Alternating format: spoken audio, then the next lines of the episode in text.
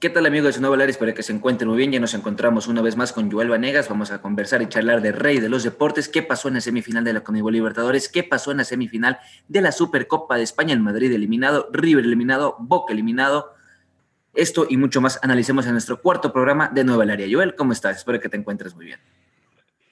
¿Qué tal, David? ¿Cómo te va? Bueno, hemos tenido una, una jornada complicada con la conexión de Internet realmente, creo que hay que decirlo, pero bueno, estamos aquí ya uniéndonos a nuestro cuarto programa de 9 al área, como tú lo has señalado, nuestro tercer eh, episodio, video podcast. Recordamos que lo pueden escuchar también por eh, Spotify y lo pueden ver, eh, visualizar por Facebook y por YouTube. Bienvenidos, vamos a conversar de todo y me parece que no perdemos más el tiempo y empezamos con la Copa Libertadores de América, el primer partido, ¿no? De forma cronológica, eh, Palmeiras 0, River 2 en cancha de Palmeiras en Brasil. Y vamos a hablar eh, realmente, o bueno, en lo primero que nos vamos a enfocar en este programa va a ser de la actitud de los equipos, tanto de Boca, por ejemplo, eh, de River Plate, y empezando por el de River, creo que vimos una gran actitud del equipo de Muñeco Gallardo, una noche histórica de Copa Libertadores el, este martes, ¿no? Sí, la verdad que el partido de River me sorprendió a mí en lo personal no esperé que River especialmente porque muchos nos quedamos con la grabados en la cabeza de lo que fue ese 3 a 0 de la ida. Eh, yo me esperé un, un, Palmeiras más atrevido, no tan apagado, no tan frío en el momento de atacar e igualmente en el momento de defender. En el primer tiempo iba perdiendo dos tantos a cero. Y bueno, creo que en el primer tiempo todos estamos de acuerdo que River lo aplastó y lo atacó. Bueno, eso en los 90 minutos. Pero de lo que fue la segunda parte, ya enfocándonos más dentro de lo que son en sí las, las polémicas que se, dieron, que se dieron por el VAR. Porque yo soy una persona en lo personal muy, muy probar. Me encanta que la tecnología. ¿Qué opinas del VAR? a ver. Que la tecnología se haya involucrado en el fútbol desde hace mucho tiempo atrás, con los goles fantasmas que ya quedaron anulados, con, ese, con esa señal que tienen los árbitros cuando les sabe vibrar el reloj que marca cuando una pelota ya entra por completo. Y ahora con el VAR me parece muy, muy bien. Pero creo yo, en lo personal, queda haber muchas, muchas correcciones, ¿no? En el tercer gol que marca River, eh, que lo marca Casco, ese fuera de juego me queda mucho de que Montiel, el, Montiel, exacto, Montiel. Eh, lo marca, le marca Montiel, eh, queda mucho de qué decir esto por parte del VAR, porque el jugador de River, el delantero, Santos Borré, recupera un balón que para mí, a, criterio personal, es normal, es natural que el jugador se pueda desvincular un poco, pueda adelantarse un medio paso eh, de, la defensa. Montiel parte habilitado, hace el gol habilitado, es un golazo, la verdad, el que hace el tercero y en el minuto apenas seis de la segunda parte. Es decir, quedaban 39 minutos por delante en el cual River podía hacer otro gol, igualmente a Palmeras, una vez estando 3-3, ya dentro del global, otro pudo haber sido la cara del partido.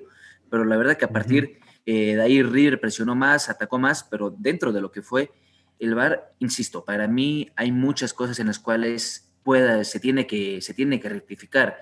Me acuerdo cuando me encontraba en el programa radial hace mucho, mucho tiempo atrás con, con unos compañeros, conversábamos esto cuando recién se estaba vinculando el VAR. Y yo hasta el momento, hasta el día de hoy, sigo pensando lo mismo, que el, el VAR en el fútbol debe, debe ser usado como en la NFL.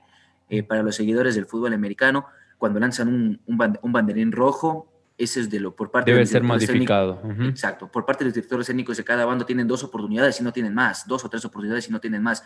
Creo que en el fútbol debe aplicarse lo mismo, porque mucho para el juego, mucho corta el juego y el VAR se demora demasiado. En una jugada en donde ve que, que es offside, si el VAR lo determina offside, ok, que el VAR lo determine, eh, determine que es offside, pero que lo decida máximo en, en un minuto, no cinco o seis minutos.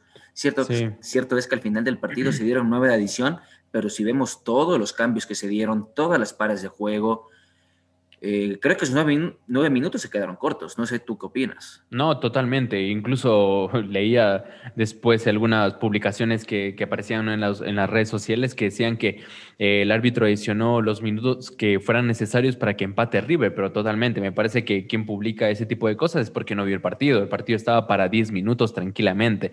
Eh, se quemó muchísimo tiempo y bueno, ese es el análisis que tú haces del partido Palmera River, ¿no? y que obviamente vamos a incluir en el análisis al bar, porque sí, es muy meticuloso el bar, te busca cosas que realmente solo el bar encuentra y eh, han perjudicado a una noche a lo mejor histórica, un milagro, una noche épica de River Plate que al final termina siendo una noche épica que si ese partido se hubiese dado en el Monumental de River con gente, realmente ese equipo salía aplaudido. Recuerdo como aquel aplauso que le dieron ante Independiente del Valle en el 2016, ¿no? El equipo del Muñeco Gallardo, que también en una noche fenomenal y que la suerte no estuvo del lado del, equipo de River, eh, se ve eliminado ante los ecuatorianos, ¿no? Pero el equipo sale aplaudido y es por la actitud de la entrega que mm, el muñeco Gallardo le ha insertado, le ha inyectado a este equipo. O sea, la actitud no se renuncia. Hablamos, muy, eh, hablamos mucho y analizamos mucho el partido de ida que por errores puntuales de River termina perdiendo el partido que lo había empezado mejor. Y en el segundo partido es sorprendente cómo River lo domina los 90 minutos. O sea, hay una jugada del Palmeiras que hay una gran oportunidad para el delantero y Armani estira el brazo y la saca la bola. Y yo, a mí me parece que fue la salvada del partido también muy importante, pero ahí prácticamente Palmeiras desaparecido. El equipo finalista de la Libertadores se va mostrando una cara decepcionante y al final veíamos ¿no? al técnico de Palmeiras también cómo felicita al muñeco Gallardo. Creo que la actitud de River es la mejor cara de la Copa Libertadores hacia todo el mundo. O sea, si alguien de otro continente, si alguien de otro país se pone a ver la Copa Libertadores y sobre todo la actitud de River va a decir, esta copa es maravillosa. Y me parece que representa todos los fundamentos, los valores y todo lo que es el fútbol en realidad, esa energía, esa, esa garra de pesar de perder, que te vayas eliminado, porque no siempre puedes ganar, dejarlo hasta el final todo. Y a lo mejor sí, puede ser injusto la eliminación, viéndolo desde el lado futbolístico, a lo mejor si al VAR ya le damos la derecha y pasó todo lo del VAR eh, y estuvo bien, a lo mejor eh, al, final, o sea, futbolísticamente me parece que es una injusticia, ¿no? A ver, el VAR eh, tiene tres intervenciones. Una, en el gol que tú me mencionaste en el Montiel. Segunda, en el, en el penal de Suárez. Y tercero, en un posible penal que igualmente se le comete ya en los tiempos extras, minuto 98. Ojo que. Perdón, tiempo añadidos, no tiempos extras. En, el minuto 98, en donde también determina que es, que es offside. O sea, la jugada del VAR empezó como un posible penalti y se determinó offside a favor del equipo de Palmeiras. Y en eso de aquí, insisto, el VAR tiene que ser muy meticuloso en esos aspectos, porque en, la, en expulsiones rojas, la expulsión nace de un tiro de esquina que tuvo que haber sido a favor de River. Y dentro de los reglamentos del VAR no está, no está establecido que, pueda actuar el, el, VAR, el VAR de, esa manera. Pero hay que ver, hay que ver eh, qué es lo que puede suceder después. Porque como te digo, de la expulsión de Rojas, que para mí no, no es expulsión, cierto, es que es una falta, pero es, es un choque común de lo que se puede dar dentro, dentro del fútbol. La primera amarilla sí es una, una amarilla eh, bien, bien sacada para el jugador de River, pero la segunda, el árbitro creo que, mm. creo que se adelanta, creo que se adelanta, se deja apresurar y en parte lo complica. Y la verdad que desde la expulsión de Roja, River ni se notó que estaba con 10 jugadores. Es más, todo el tiempo parecía que tenía 12, 13 jugadores dentro del campo de juego. Palmeiras, como te mencioné en el programa anterior, Palmeiras va a ir a sesionarse, va a estar eh, con los 11 atrás esperando que, esperando que pase el tiempo y que se acabe lo más rápido el partido. Palmeiras sufrió el partido, cierto, es, esto es un partido de 180 minutos, es una serie, no es una llave. Y dentro de la serie, Palmeiras pudo aprovechar los errores que, que River cometió en el primer partido, 3-0 en, 3 en Argentina, pierde 2-0 en Brasil. Eh, cierto es que Palmeiras no me parece también muy injusto quedarnos con esta cara de los 90 minutos de Palmeiras por el semifinal, porque la Libertadores que viene siendo Palmeiras ha sido muy, muy, ejemplar y muy espectacular. Es el equipo, sí, el más goleador de la Copa junto a River, justamente. Bueno, River fue con un equipo muy ofensivo, ¿no? Eh, a jugar el partido, ojo que no lo tenía Carrascal, que ha sido en los últimos partidos una una, figura importante. En River Plate no, no lo tuvo porque en el eh, anterior partido pues, se fue elimina, eh, expulsado, perdón, por una falta también imprudente. Sí. Pero de esa falta que tú mencionas de Carrascal, nace el tercer gol de Palmeiras y el que prácticamente lo deja fuera a River. Completamente. O sea, realmente, a ver, yo creo que tengo que aceptar también mi error cuando yo dije la semana pasada que River prácticamente no lo veía con posibilidades de remontar esta serie. Y sí, al, al final Pasa que River no pudo remontar la serie, pero, o sea, tuvo toda la posibilidad, todas las chances. River parecía que lo remontaba. En un momento del partido los veías a los jugadores de Palmeiras tumbados, tumbados, tumbados a los equipos. O sea, Ronnie ni apareció, Danilo, Ser Rafael, o sea, estaban tumbados. Ese equipo era ya, prácticamente esperaban que, que, termine y irse a los camerinos realmente decepcionados, pero al final eh, me parece que sí, lo terminan celebrando pero a lo mejor con un sabor amargo, una clasificación amarga por la superioridad que se vio de River Plate. Un gran esfuerzo, yo creo que hay que destacar, bueno, lo que hace el Muñeco Gallardo con lo que ha hecho en los últimos años, pero los jugadores también son importantísimos. O sea, el trabajo de eh, Rafael Santos Borré, de Suárez, que me parece que es una de las figuras innegables de este River Plate, Nacho Fernández, el partido que hace Enzo Pérez, o sea, de sacarse el sombrero, Montiel, él lo o sea, realmente brillante River y para los que somos amantes del fútbol, aplaudimos un fútbol así, esta garra, esta energía, terminar un partido así con drama. Y me parece que los últimos eh, partidos dramáticos o últimos eh, experiencias dramáticas o realmente emocionantes que se ha vivido en la Copa Libertadores ha sido en partidos que justamente ha, protagonizado River Plate. Por ejemplo, tengo las estadísticas del partido. 23 remates de River, 11 al arco. Palmeiras, 6 remate, 0 al arco. Dos tarjetas amarillas eh, para River, de las cuales dos, dos tarjetas amarillas suman una roja. O sea, el partido totalmente River lo dominó, lo superior, eh, tuvo una posesión del balón del 66% contra un, un 34% del Palmeiras. La verdad que es un Palmeiras muy, muy, muy desconocido. De verdad me, me, sorprendió ver esa cara del Palmeiras. No, no, no me lo imaginé. Y voy a repetir lo que, lo que te dije antes no me parece justo quedarnos con esa cara paupérrima de, de apenas de esos, de esos 90 minutos que fueron muy importantes, sí, que es una semifinal que, que lo mandaba, que lo mandaba a la, a la final que se jugará el 30 de enero en el Maracaná, pero que si la verdad, este Palmeiras va a ir a jugar contra Santos en el Maracaná de esta manera, yo creo que Santos lo vuelve, les otros dos goles. Vamos a hablar de Santos, no sé, algo, algún dato me parece que te quiero corregir o no sé si lo dijiste bien. Remates al arco, sí, River Play 11 y Palmeiras ni uno en todo el partido. Bueno, esto demuestra lo que ha sido la superioridad de River Play. Al final, el finalista es Palmeiras, hizo los goles, que es lo más importante de un partido. Hay que ser también resultadistas. Palmeiras lo fue y está en la final. ¿Quién sabe qué va a pasar en la final? Es un clásico, es una final no se sabe. O sea, Palmeiras tiene toda la chance también de quedar campeón de esta Libertadores, pese a que tuvo un mal partido de vuelta en semifinales contra River. Me parece que River eh, deja una Copa, una gran edición de Copa Libertadores, realmente ha hecho una eh, gran presentación el equipo argentino en esta Copa Libertadores, que es del año 2020. Recordemos que por la pandemia se ha retrasado y por todo lo que hemos tenido que vivir en los últimos meses. Vamos a la otra semifinal, que es Santos y Boca. Y aquí también vamos a hablar muchísimo de la actitud de un equipo y también de un argentino, pero en este caso todo lo contrario. La actitud de Boca fue decepcionante. Sí, yo creo, yo me esperaba ver un Boca que iba a atacar. Tras ver cómo River jugó ayer, cómo jugó su archirrival, su archienemigo, deportivo, ojo, deportivo, siempre hay que mantenernos en, en ese lado yo me imaginé un Boca que lo iba a presionar, que lo iba a atacar, que iba a marcar ese gol de visita, como te lo había mencionado también en el programa pasado, ese 0-0 a Boca en casa le convenía, le convenía en, caso de empate antes que un 1 1 2 2, porque un gol de Boca en Brasil obligaba al equipo brasileño a hacer dos. Sí, sí, sí.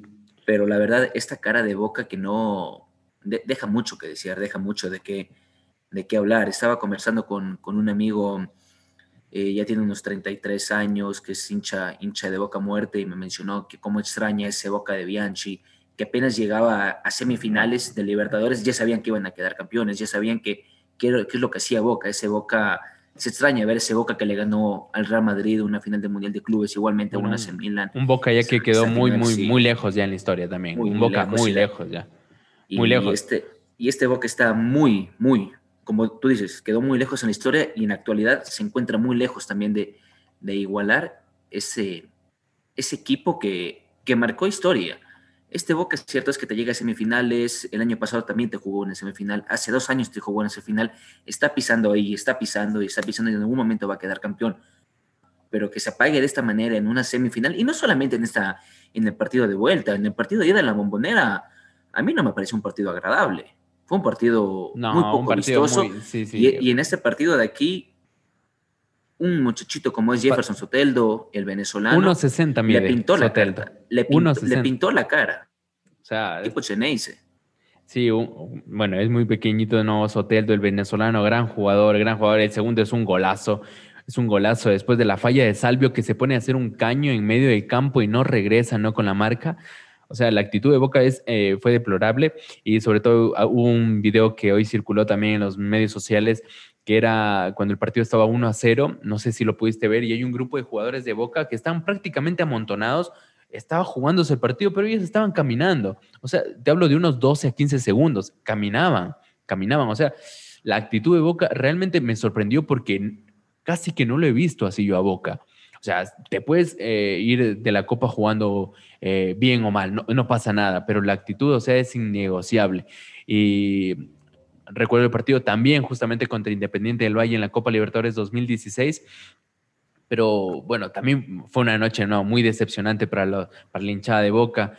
Pero bueno, mostraron un poquito más, mostraron un poquito más. Parece que ahora realmente casi que, al menos en ese partido, rabia, ahora nada. O sea, una patada por ahí de Fabra muy, muy grosera, muy tosca, que representa la expulsión del colombiano, pero o sea, eso no es actitud. Y, pero Boca casi igual sin remate, sin aproximarse al arco, tanto en la Bonera como en el Estadio de Santos. Es muy diferente quedar eliminado como lo hizo Boca, como, como, como quedó eliminado River. River quedó eliminado con la frente en, en alto, sudando la camiseta y sintiendo amor por la camiseta, por los colores. Boca fue todo lo contrario.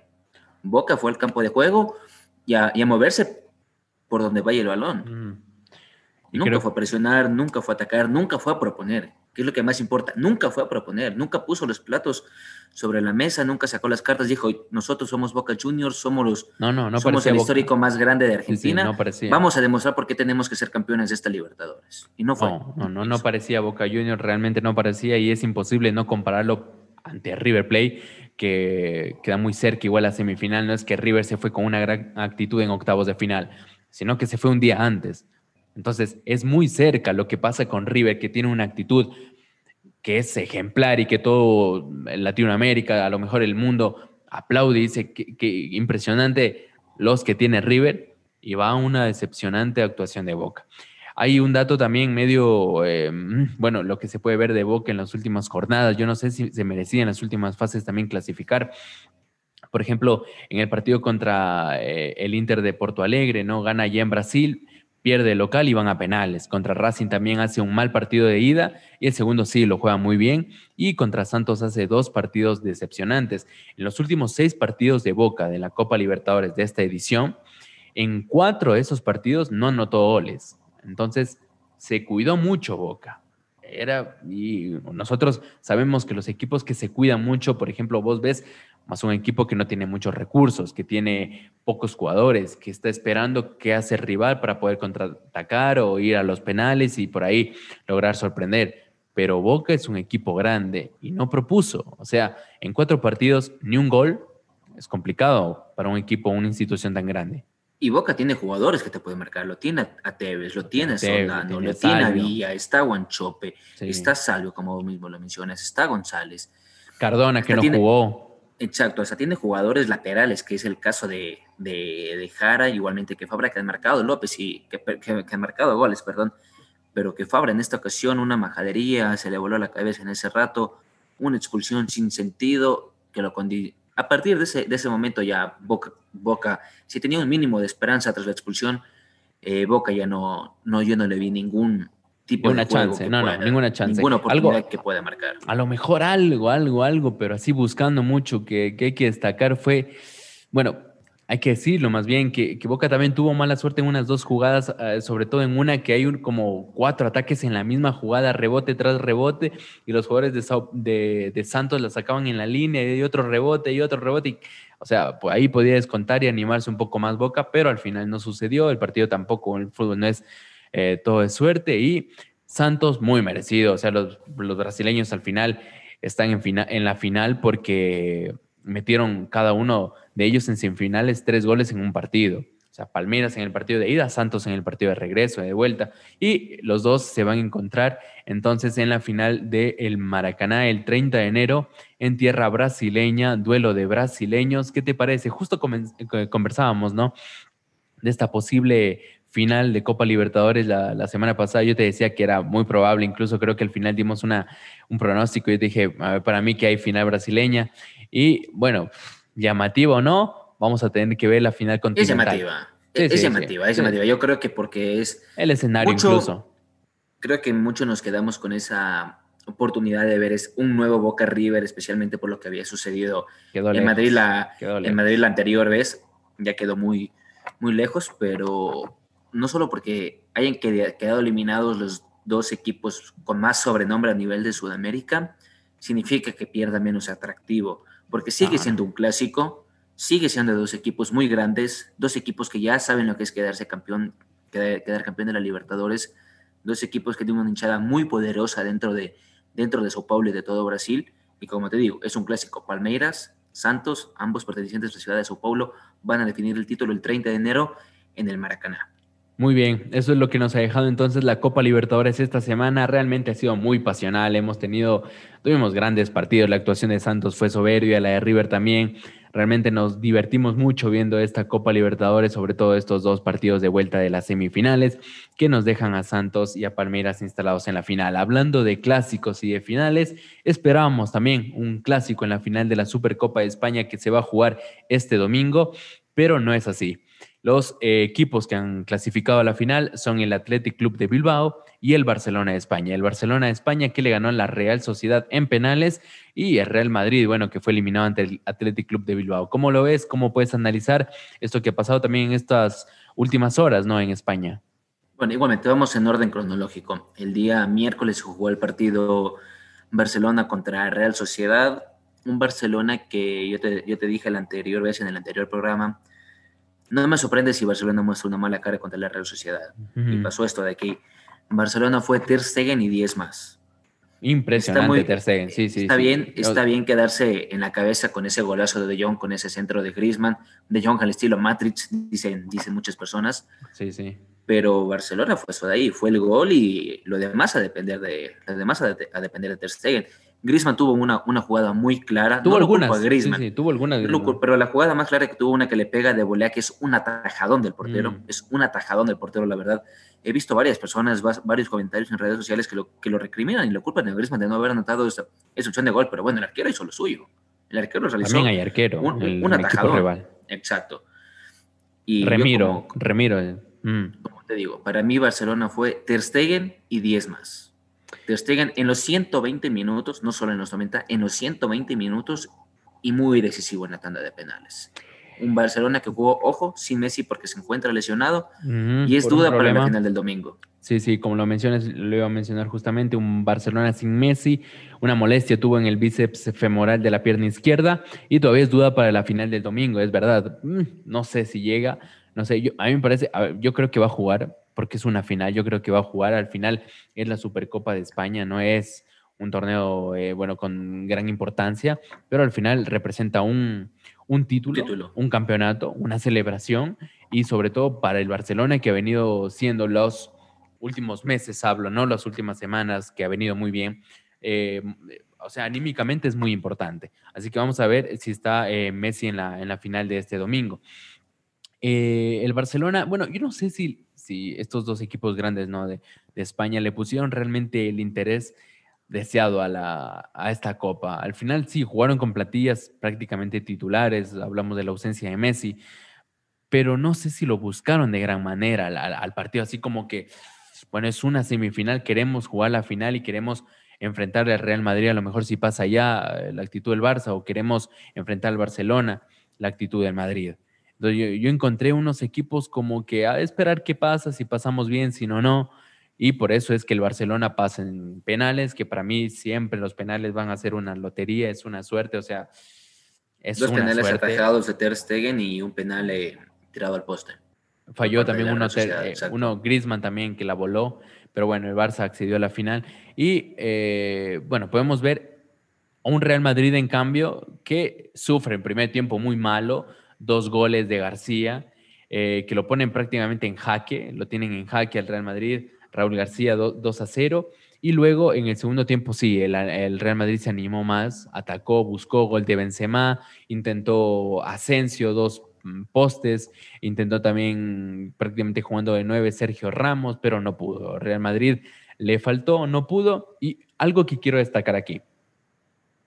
Yo no sé si es el mejor resultado igual para ambos, ojo incluso para Real Madrid, porque se fue hoy, pero no creo que le va a doler tanto irse en esta semifinal que a perder hipotéticamente, ¿no? Puede ganar, pudo ganarla también el domingo contra el Barça. yo no sé si estos dos equipos estaban preparados para enfrentarse, porque vienen ahí, como, como hemos hablado, medio irregular. El Barça un poquito ya tomó el rumbo, pero el Real Madrid parece que lo perdió. Y perder una final contra tu clásico rival es un golpe durísimo, durísimo, durísimo. Entonces, para el otro, un golpe importantísimo anímicamente para ir a pelearlo todo, para el que sea el que le gane. Pero el que la pierde, muy duro. Me parece que los dos equipos ahora van más o menos en la misma línea que iban. Exacto, pero veamos, el Madrid en diciembre tuvo un excelente mes. Llegó enero y se bajó. En cambio, Barcelona fue lo contrario. Diciembre tuvo un pupérrimo mes. En enero se está levantando. Pero ¿qué pasó? Messi se lesionó y Ter Stegen fue el que, el que le salvó las puertas al equipo, al equipo catalán. A mí me hubiese gustado ver ese choque Barça-Madrid, pero como tú mencionaste, este, enfrentarse a tu rival directo, enfrentarse a tu rival directo, a tu, a tu rival deportivo y, que, y perder esta, una final iba a ser un golpe muy duro, tanto en lo deportivo y anímico. Y también psicológico para, los jugadores. Para cualquiera, sí, es, eso te digo, no sé si estaban preparados, o sea, no sé si uno de estos equipos estaba preparado. Y ojo, que tampoco te daba un favorito, o sea, bueno, ya no vamos a hablar de eso porque no se va a no creo que No había un favorito. No creo que hay favorito. no creo que hubiese habido favorito. Bueno, la noche de Lucas Vázquez también fue deplorable. Eh, lo de Vinicius es más de Vinicius. Es lo mismo Vinicius y Vinicius. Y me parece que, bueno, Hazard, también queda debiendo muchísimo. Y yo veo una plantilla muy corta, la de Real Madrid. Una plantilla muy corta, hay 12 jugadores en los que confía Zidane, incluso Vinicius hoy juega, pero ya ha sido ya prácticamente rechazado por Zidane en los últimos partidos. Ya sin jugar, quedándose en la banca, pocos minutos. Ojo que Vinicius está perdiendo ya esa titularidad que tenía al arranque o al inicio de temporada y en temporadas pasadas. Es que no, no, no, no da la talla, ojo que no da, o sea, mucho falla. Dale. te, te, hago una pregunta. ¿Vos prefieres el Vinicius de esta temporada o el Vinicius que llegó la primera temporada de Real Madrid? Un Vinicius inexperto, un Vinicius aún con eh, que le faltaba madurar bastante, un Vinicius que llegaba a prácticamente ser ese recambio de Cristiano Ronaldo, hmm. o a este Vinicius que ya está entre comillas, entre comillas, afianzado en el equipo. Madurando, madurando. Entre comillas, madurando. Entre, comillas, ya sabe lo que es el fútbol europeo. No lo hace. Y entre comillas, con la experiencia necesaria para estar dentro del Real Madrid. Yo, yo me contesto, yo prefiero el Vinicius que apenas llegó, porque este Vinicius, este Vinicius pide, pide ser cedido o pide ser vendido, a gritos claro, a lo mejor, claro, cuando empezaba Vinicius, a lo mejor no teníamos mucho que criticar, les damos, se está adaptando el equipo, se está adaptando España, es un jugador joven, vamos a darle tiempo. Y ahora ya ha pasado el tiempo y es más de lo mismo. O sea, Vinicius no es un jugador que te define realmente un, un partido. Ha, ha, habido un partido, sí, que ha hecho goles, que ha ganado por ahí el Real Madrid, pero que realmente no, no, esperas muchísimo de Vinicio. Hay muchas jugadas que los demás compañeros, Kroos, Modric, Benzema, realmente incluso tienen rabia porque no se las toca bien, no se las pasa. En la última jugada del partido también finge una caída y el árbitro termina señalando ya el, final del partido. O sea, Vinicius sigue siendo lo mismo. Y ojo que en el Barcelona también Dembélé por ahí, no sé si es Dembélé Junior, porque también falla muchas así Dembélé. Falla muchísimas así, que se Pero Dembélé te regatea, Dembélé se atreve, Dembélé te busca golpear. Y eso Vinicius hacía. Te busca, te busca regatear al rival y, rematar al arco. Vinicius lo hacía, ahorita es Vinicius lo tocan y se, y se va al piso. Sí, se va al piso. No, no, o sea, Vinicius está peor, está peor e incluso frente al arco igual va a seguir fallando. O sea que el Real Madrid tiene un gran problema ahí, necesita fichar de urgencia, sobre todo un jugador eh, en, esa parte de, del, eh, bueno, en esa posición, perdón, y, un 9, o sea, un 9, o sea, Hazard no le ha resultado, necesita un 9, Benzema solo no puede, y ese es el resultado, Real Madrid eliminado, vamos a ver, como te digo, es una copa que a lo mejor no es tan importante para los dos equipos, pero... Eh, Vamos a ver si se siguen concentrando ahora, si se concentran totalmente en la liga, les queda la Copa del Rey y la Champions. Al Barcelona le va a servir mucho si gana el trofeo el domingo para reanimarse nuevamente en la liga. La liga que lo tiene al Atlético de Madrid puntero, ojo. Exacto, el Atlético de Madrid que ganó, ahorita es que mencionas Atlético de Madrid, ya para ir cerrando este capítulo de la Supercopa de España, que por cierto la final se va a jugar este día, este día Domingo, 17, domingo 17 de enero, Barcelona Athletic de Bilbao. Con eso ya creo que cerramos lo que es la Supercopa de España.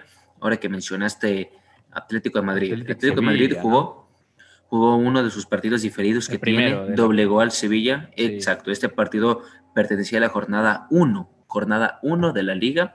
Venció 2 a 0 al Sevilla con goles de Ángel Correa y de Saúl Ñíguez.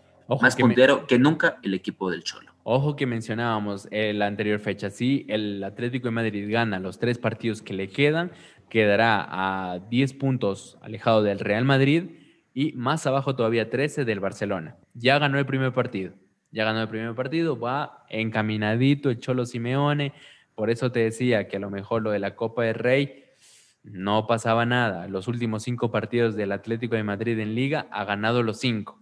Entonces está ahí en la punta, a cuatro puntos del Real Madrid y con dos partidos menos todavía. Así que se espera mucho del Atlético de Madrid. Vamos a ver si esta temporada le da la talla. Creo que vamos cerrando aquí el fútbol español y nos dirigimos también a la Premier League que hubo Premier esta semana, el Manchester United. Ahora, sorpresivamente, bueno, no sé si a lo mejor te sorprende a ti, es el puntero de la, de la Premier. Es puntero de la Premier con gol de, de Pogba el United se afianza en el primer lugar con 36 puntos, tres más que el Liverpool. No me sorprende, la verdad no me sorprende, porque el Manchester United, pese a la eliminación de, Champions, que creo que aún le sigue doliendo el equipo de los Diablos Rojos.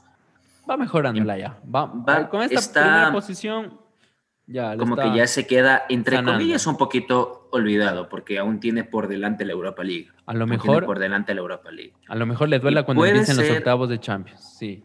Exacto, cuando ya empiezan los partidos, decir, bueno, pudimos estar ahí, pero bueno, la realidad es otra. Creo que el Manchester ya se va a dedicar al 100% de lo que es la Premier, quedar campeón de ese torneo que ya desde hace mucho tiempo atrás, desde la salida de, de Sir Alex Ferguson, no ha podido proclamarse campeón. Como te, como te digo, primer lugar, 36 puntos, segundo lugar, el Liverpool con 33, pero ojo, porque el City también tiene un partido pendiente. el, City. tiene un partido pendiente y tiene 32. Es decir, si el City gana ese, ese partido, hace 35 y se queda uno ah, atrás, uno atrás del Manchester. y el Manchester también tiene estos partidos que te, que te juega muy bien al inicio, pero que después te cae. Que, que te juega tres, cuatro, cuatro partidos de muy buena manera, pero que resultados los gana apretando. Y que en uno de esos tres, cuatro partidos, por más que los juegue bien, termina cayendo. Bueno, eso también es parte de la Premier. Y la misma situación del Manchester City, que ganó esta, también esta semana, el partido contra el Brighton, que tenía también, eh, bueno, que no lo había jugado en la jornada que tenía que jugarlo, y bueno, ahora lo cumplió y todavía tiene un partido menos el Manchester City, así que se está metiendo en la pelea de nuevo el equipo de Guardiola como en los últimos años. El Manchester United, bueno, que lo que mencionabas, ¿no? Que hace mucho que no gana la Premier y sobre todo hace mucho que no tiene la posibilidad de estar peleando la Premier ahí arriba. Estamos ya en la fecha número 17, en la jornada 17, a uno, a una jornada de llegar, bueno, a dos jornadas, perdón, de llegar a la, a la mitad del campeonato de la terminarse la primera etapa. Y el Manchester United está ahí primero. Y creo que hace muchísimo tiempo que no tiene esta oportunidad de estar primero, o sea, puede conseguirla la Premier o el Liverpool o el Manchester City se la van a arrebatar. Ojo que ese domingo es el choque del Partidazo. Liverpool. Sí, sí, sí. Seguramente el domingo vamos a estar analizando ese partido. Creo que va a ser el partido del fin de semana con la, con la final de la Supercopa de España. Entonces, Manchester United Liverpool está muy linda la Premier y las ligas, me parece, de, todo el continente europeo están también así prendidas, sobre todo por lo que ha sido la, la pandemia, la irregularidad de los equipos. Está muy llamativo todo. Así es, es el caso de la, de la Premier League un buen partido que se va a ver, se va a venir este día domingo. Creo que con esto ya estamos cerrando también lo que es estamos, la Premier. Estamos cerrando, estamos ¿Te parece si solo si damos a conocer eh, rápidamente los resultados que se dieron en, en los diferentes torneos? Supercopa de Francia, primer título de Pochettino como entrenador. Ojo con esto, tres partidos con el París y ya consigue su primer eh, título. El París venció 2 a 1 torneo chiquito Marsella.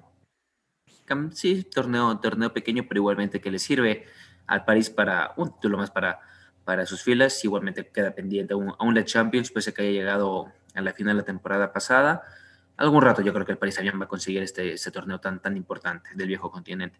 Icardi marcó al 39, Neymar de penal al 85, Payet descontó al 89. Esto ya respecto a la Supercopa De Francia, hacemos rápidamente también lo que sucedió en la, en la, Copa de Italia, el Milan que pasó en penales, 5-4 venció al Torino, y el, Inter ¿eh? que con gol, con gol de Lukaku al minuto 119 deja en el camino a la Fiorentina. Exacto. Está Lukaku. Juventus que igualmente venció tres tantos a dos al, al Genoa, el Atalanta que venció 3-1 al Cagliari, próximo rival de Real Madrid esto por Champions, ojo con eso de ahí, el Madrid viene mal, falta, falta bastante pero hoy en día el Atalanta, bueno, el Atalanta desde mucho antes está bien, no me sorprendería, no me sorprende la verdad que el Atalanta haya goleado nuevamente esta vez, tres tantos a uno al Cagliari. Y uno de los resultados sorpresa, ya dentro de la Pocal. Creo que tú tienes la palabra que Joel. Claro, aquí el Holstein de la segunda división de Alemania lo eliminó al Bayern Múnich. Empataron el partido en los 90 2 a 2 eh, y se fueron a penales. Y en penales como digo, es una lotería, no es que el que mejor los cobra, no, no, nada, nada, el que tiene mejores jugadores pasa nada. El Holstein con una plantilla de 17.6 millones de dólares contra el Bayern Múnich con una plantilla de más de 800 millones de dólares, lo elimina y sorpresivamente no lo dejará competir esta temporada por el triplete. El que sí consiguió el Bayern Múnich la temporada pasada ganando la Pokal, que es la Copa de Alemania, la Bundesliga y la Champions League. Al Bayern Múnich le queda la Bundesliga y la Champions League, que bueno, obviamente son los torneos también más importantes, pero un golpazo recibió el equipo alemán, que los goles hizo Nabri y eh, Sané, ojo. ¿No crees que este caso del Bayern Múnich no es un poco parecido al Atlético de Madrid que queda eliminado de la Copa del mm. Rey? Como que no, no, que la desecha, porque siempre, siempre salen a ganar, pero ambos quedan eliminados por un equipo de segunda división, ambos tienen en mira dos torneos muy importantes. Ambos son punteros en sus ligas, ambos quieren a Champions también. Ojo que el Atlético con uno de segunda división B, que prácticamente sería como tercera división. Y no, pero el Bayern, o sea, me parece que es un accidente esos partidos que te dan jugar un partido de 90 minutos contra un rival pequeño y pasa que te empata y se van a penales y se acabó todo. El empate fue el minuto 92, 93. Claro, el 90, ya fue 95 casi, sí. Entonces, bueno, eh, eh, lo del Bayern Múnich, o sea, me parece que fue un accidente. No, no, no, no es que eh, quiere irse y quiere concentrarse en las demás competencias. No, si tranquilamente vemos el poder que tiene el Bayern ¿no crees que le hace un bien? No creo, no, no, no. ¿Sabes por qué? Porque el Bayern está acostumbrado a jugar todo esto, son alemanes, no se quejan nunca. La Pocal tampoco es que es un representa un desgaste significativo. No creo, más bien te juro que están ardidos, están ardidos de no poder jugar o no poder competir con el triplete. Yo pienso que sí. Pero bueno, vamos a ver. Igual, yo creo que si hace una, es uno de los equipos favoritos ¿no? en, Alemania para ganar la liga y, también a, nivel europeo para ganarlo todo. Así que vamos a ver si lo consigue. Yo creo que también estarán muy satisfechos, pero con la espinita dice, si conseguimos estos dos, ¿por qué no pudimos conseguir la, Copa de Alemania? y prácticamente ya están afuera y nosotros también nos estamos yendo porque estamos cerrando el cuarto episodio de Nueva al Área. Obviamente, bienvenidos todos y eh, los invitamos a que se suscriban, a que den like, a que nos sigan en todos los medios sociales. Estamos como nueve al área en todos los medios, ¿no? Muchísimas gracias por acompañarnos. Así es, antes de cerrar, solamente comentar ya de esto respecto a la Conebol Sudamericana, la NUS ya se encuentra en el final, espera rival, eh, dejó en el camino a Vélez, con, un, con, un, global 4-0. Lanús dejó en el global, dejó en el camino a Vélez con un global de, 4-0. Primer partido de ida 1-0, partido de vuelta 3-0. Espera rival entre Defensa y Justicia de Argentina y Coquimbo Unido de Chile. Este partido es el día sábado 16 de enero. Ojo, Algo, algo, algo, que quería decir por ahí, dame un segundo, que la eliminación de Boca, eh, va a jugar la final de la Copa Diego Armando Maradona, pero me parece que no va a satisfacer, sí, no va a satisfacer a los hinchas de Boca. Y hay muchos equipos también, no sé si a nivel, bueno, a nivel sí sudamericano, que se están concentrando mucho en los equipos, en los torneos locales, y al final a Boca le está pasando eso.